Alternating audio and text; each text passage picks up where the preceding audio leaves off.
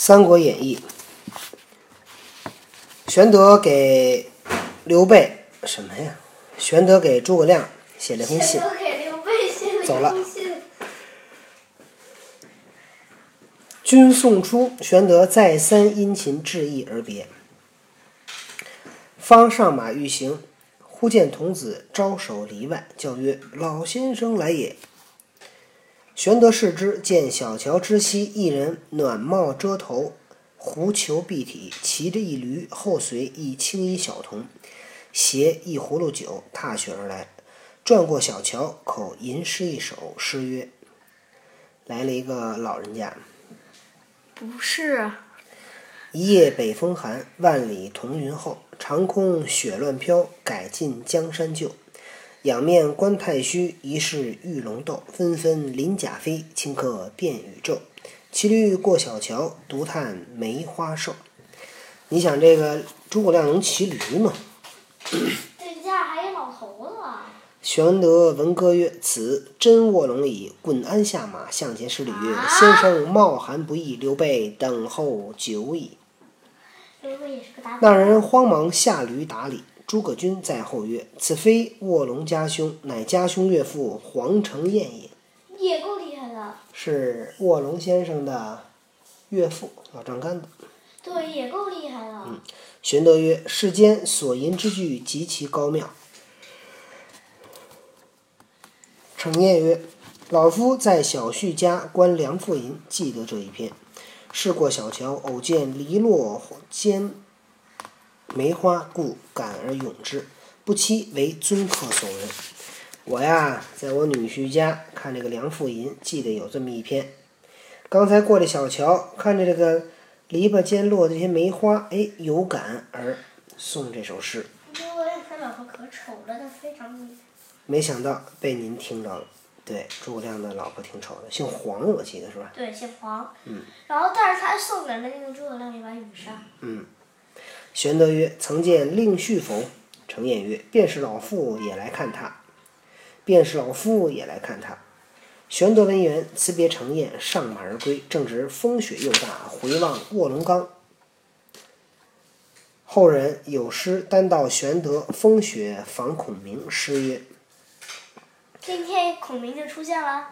一天风雪访贤良，不遇空回亦感伤。洞河西桥山石滑，寒侵鞍马路途长。当头片片梨花落，扑面纷纷柳絮狂。回首亭边遥望处，烂银堆卧卧龙岗。什么叫烂银堆卧卧龙岗啊？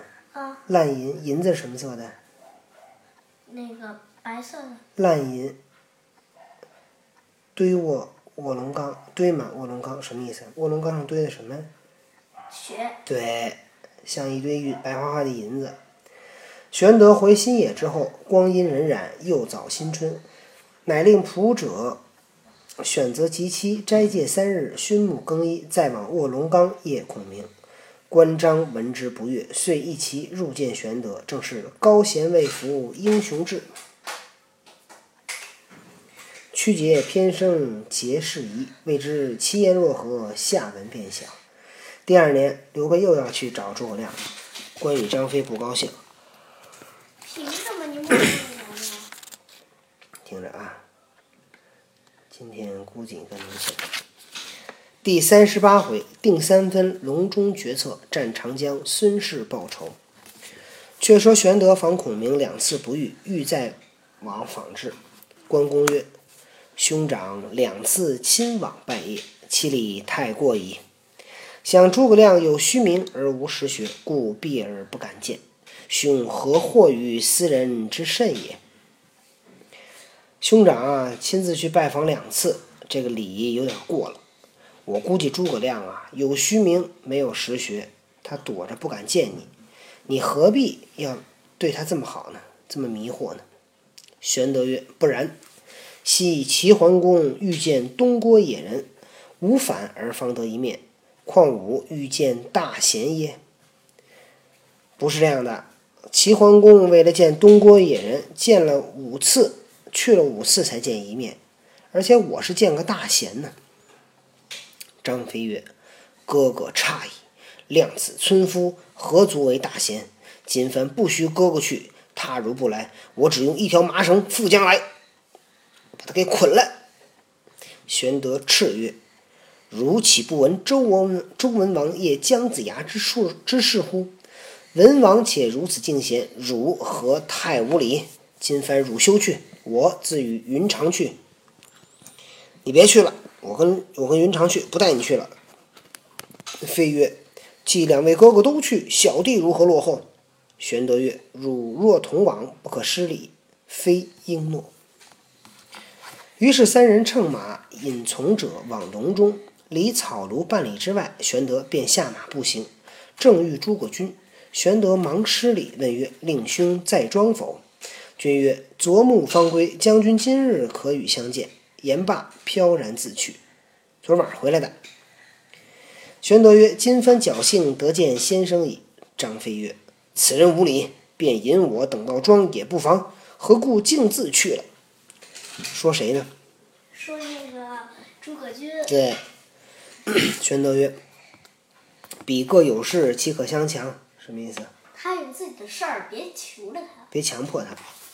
三人来到庄前叩门，童子开门出问。玄德曰：“有劳仙童转报，刘备专来拜见先生。”童子曰：“今日先生虽在家，但今在草堂上昼寝未醒，睡觉睡午觉。”玄德曰：“既如此，切休通报。啊，先别通报。”吩咐关张二人只在门首等着。玄德徐步而入，见先生先生仰卧于草堂鸡席之上。玄德躬立阶下，半晌先生未醒。关张在外立久，不见动静，入见玄德犹然侍立。张飞大怒，谓云长曰：“这先生如何傲慢？见我哥哥侍立阶下，他竟高卧推睡不起。等我去屋后放一把火，看他起不起。”云长再三劝住，玄德仍命二人出门外等候。望堂上时，见先生翻身将起，忽又朝里壁睡着。童子欲报，玄德曰：“切勿惊动。”又立了一个时辰，孔明才醒。这孔明够过分的，口吟诗曰：“大梦谁先觉？平生我自知。草堂春睡足，窗外日迟迟。”这个孔明啊，这就是一大贤，你知道吧？他就有这么大本事，他就希望来拜见他、来那个求见他的人啊，一定得真心实意。你要不是真心求我，我就不见你。一一直到你得从心里边得求才可以。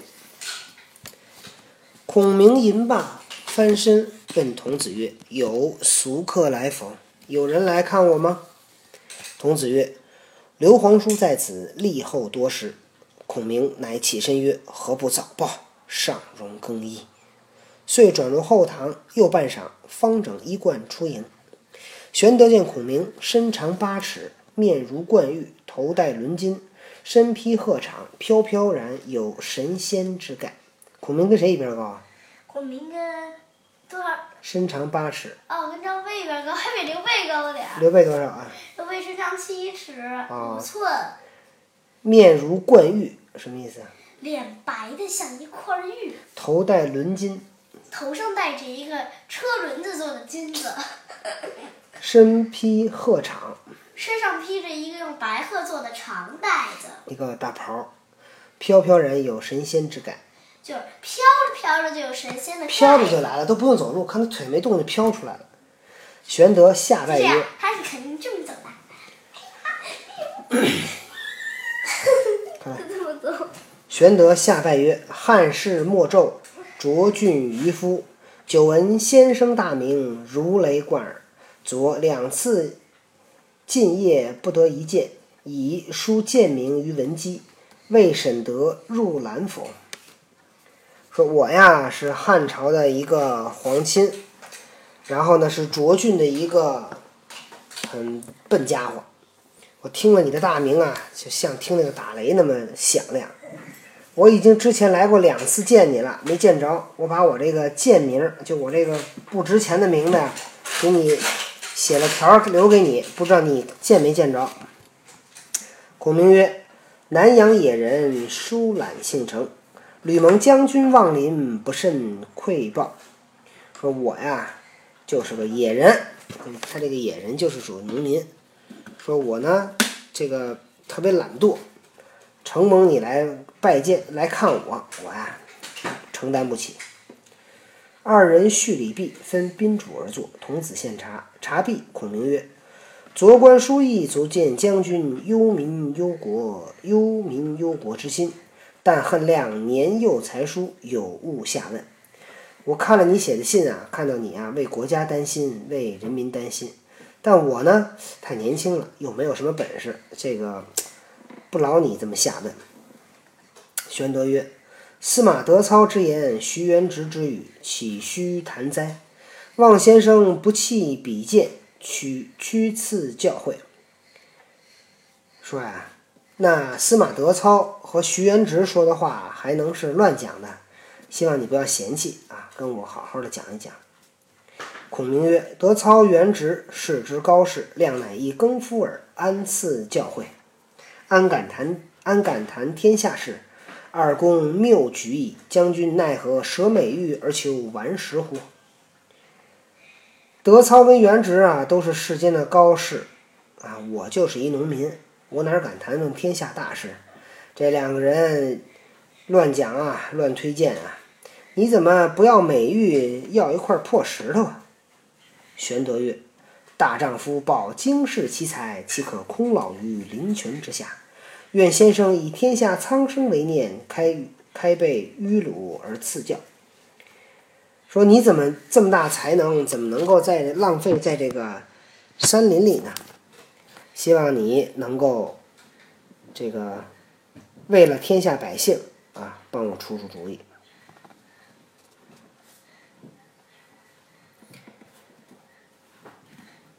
孔明笑曰：“愿闻将军之志。”玄德。秉人促席而告曰：“汉室倾颓，奸卧窃命，臣辈不量力，欲伸大义于天下，而治术浅短，岂无所救？唯先生开其愚而整其恶，实为万幸。”说刘备把这个从人啊都支持到一边去，说汉朝啊现在很危险，奸臣呢当道，我呢。也自不量力，我准备要挽救国家，但我这个本事太小了，可能没有很难有成就。希望先生呢能帮帮我，这可是我的万幸。孔明曰：“接下来就是孔明最最著名的《出师表》，也就是帮助刘备做了一次战略规划。孔明的《出师表》都说了什么呢？”咱们明天再讲。